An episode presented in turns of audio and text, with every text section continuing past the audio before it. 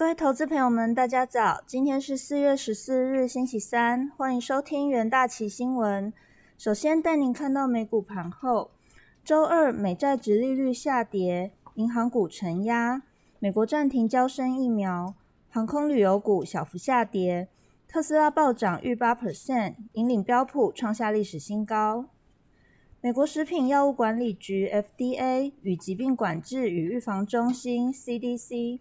基于血栓的疑虑，要求各州暂停使用交生新冠疫苗，因为美国六起个案出现凝血症状。尽管外界认为这将大大打击美国疫苗接种的进度，美国总统拜登表示，美国仍为每位美国人提供足够的疫苗。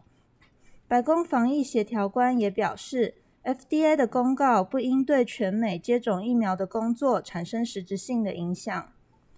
拜登正极力游说两党通过逾二点二兆美元的基建计划。白宫表示，拜登政府不考虑提高联邦汽油税。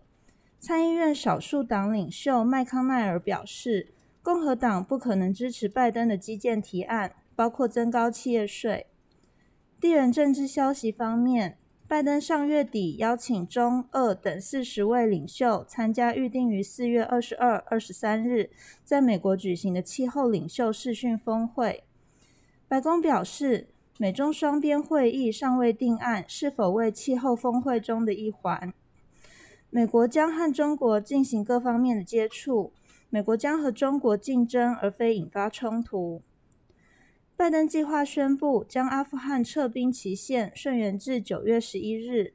伊朗宣布启动纳坦兹核子设施的先进铀浓缩机离心机，公然违反二零一五年伊朗核子协议。德国警告，近期伊朗的事件发展不利核子协议的谈判。新冠疫情方面，全球确诊数已飙破一点三七亿例。死亡数突破两百九十五万例，美国累计确诊超过三千一百三十二万例，累计死亡数超过五十六点三万。美股四大指数呈现涨跌互见，其中道琼与费半小幅收跌，标普五百与纳斯达克则收涨。焦点个股的部分，科技五大天王以苹果的表现最佳，上涨二点四三 percent。Alphabet、亚马逊以微以及微软也小也小幅收涨，脸书则小跌。道琼成分股的部分多数收黑，IBM 与 Nike 跌幅超过两 percent，交生与高盛的跌幅也达到一点多 percent。费半成分股涨跌互见，其中 AMD 上涨二点零五 percent，NVIDIA 上涨三点零九 percent，涨幅较大，美光则下跌三点六 percent。台股 ADR 的部分，景日月光收跌，联电 ADR 上涨了二点五八 percent，台积电与中华电信的 ADR 也呈现小涨。其他个股消息的部分，特斯拉暴涨八点六 percent，来到每股七百六十二点三二美元。投行看好特斯拉将征服上兆美元的能源市场。德银则分析。Mercedes-Benz 推出最新的电动豪车，将改善整个品牌认知度的潜力。Mercedes-Benz 将成为特斯拉的有力竞争对手。苹果上涨二点四三 percent，来到每股一百三十四点四三美元。苹果正式寄出邀请函，敲定台北时间四月二十一日凌晨一点举办今年首场发表会。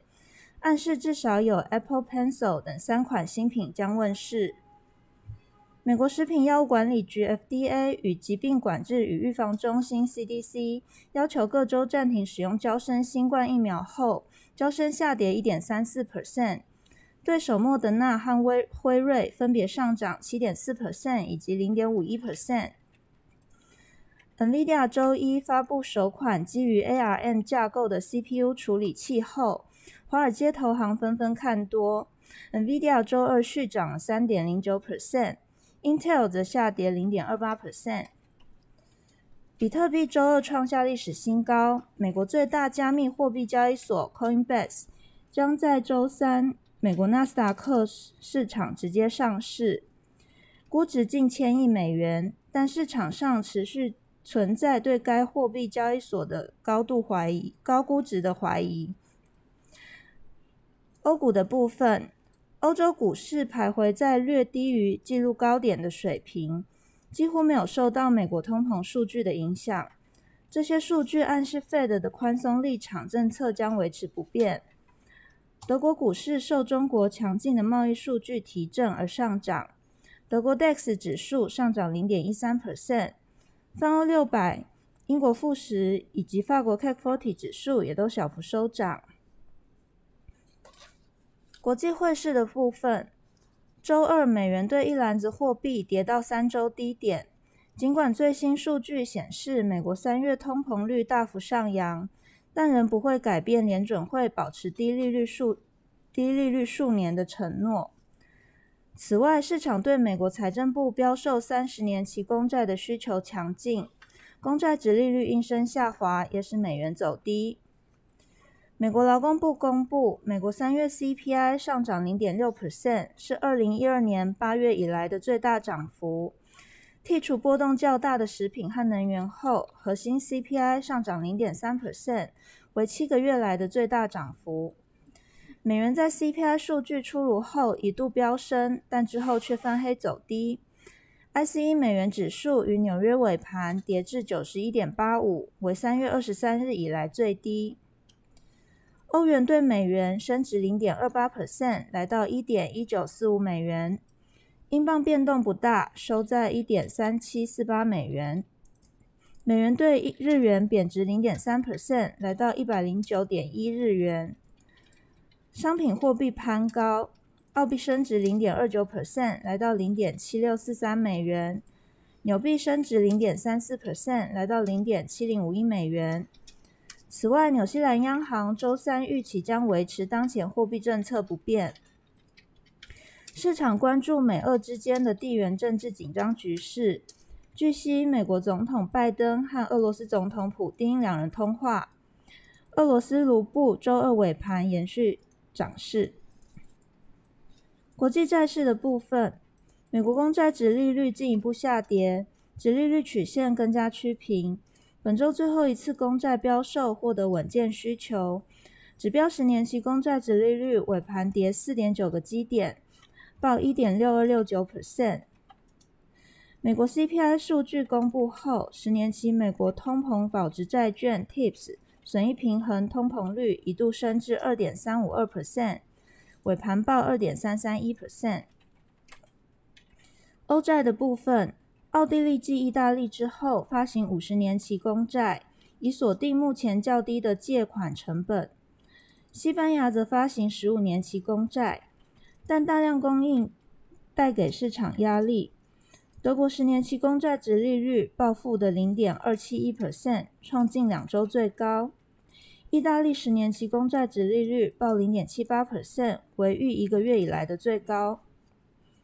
能源市场部分，油价收高，主要受到中国强劲的进口数据提振，但涨势受限，因市场担心暂停接种交生疫苗可能会推迟经济复苏，限制石油需求的成长。